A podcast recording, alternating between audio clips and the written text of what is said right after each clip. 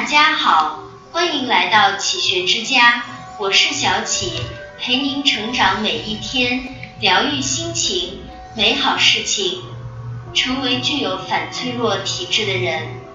如果一个人总是追求安稳，规避风险，经不起一点点变化，扛不住一丁点挫折，那这样的人是脆弱的，不管是在能力方面，还是在精神方面。风险管理大师塔勒布在《反脆弱》一书中说：“我们一直有个错觉，就是认为波动性、随机性、不确定性是一桩坏事，于是想方设法要去消除它们。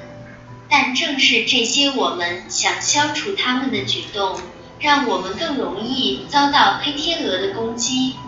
面对无力改变的外界变化，还有另外一类人。”他们拥有强大的反脆弱的能力，不仅仅在意外面前能够承受打击、保持稳态，而且还可以从磨难中获得成长，让自己的能力和内心都更强大。我们无法消除世界的波动和变化，而且即使能消除它们，那也会让我们变得脆弱。所以，不要追求表面的稳定。而是要勇于接受变化。当你事事顺利、稳定安逸的时候，一旦黑天鹅出现，你可能就会遭受重创。相反，当你遭遇重大挫折的时候，可能正是你停下来思考、找到新方向的契机。而这就是塔勒布所说的反脆弱性。有些事情能从冲击中受益。当暴露在波动性、随机性、混乱和压力、风险和不确定性下时，他们反而能茁壮成长和壮大。自主性的选择不可缺少。先来看个故事：二战期间，维克多·弗兰克被送进奥斯维辛集中营。他不是穿着白衬衫，是真正穿着囚服的奴隶。他和其他人排着长队，等待着命运的宣判。这是真正让人绝望和恐惧的生活。但是，真的没得选吗？维克多选择高贵的面对苦难。他每天用玻璃瓶刮干净胡子，还在集中营唱歌搞活动，选择更加积极主动的态度。这样做有什么意义？二战结束后，维克多走出人间地狱，写下一本著名的书《意义的呼唤》。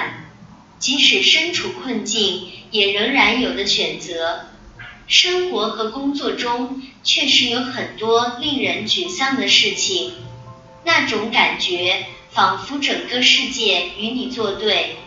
有些人会说：“我也不想这样，但是没办法啊，我没得选啊。”他们不知道，自主性是一种难得的、珍贵的、稀缺的特质。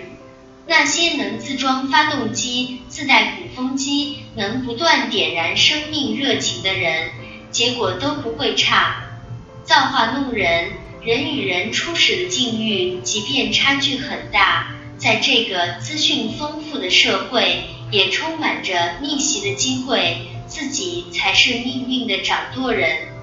生活中，有的人因为自主的做出选择，要承担巨大的压力和责任而逃避；也有人因为太贪心而无法做出选择。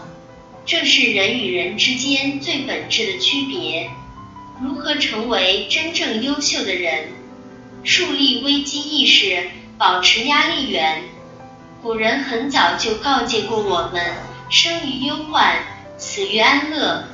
朱利叶斯·沃尔夫是一名德国骨科医生，他提出了一个以他的名字命名的定律——沃尔夫定律。沃尔夫定律是关于骨骼成长的定律，主要是指人体的骨骼如果长时间接受外部压力，就会增大骨密度和坚硬程度。一个人的反脆弱能力会像肌肉那样。始于一点点的压力，也会随着压力源的持续供给而变得强壮。为了获得压力源，你要多行动，多出去看看，探索世界，这样才能遇见一些新奇的事物，看到一些新的变化，感受不确定性，提高危机意识。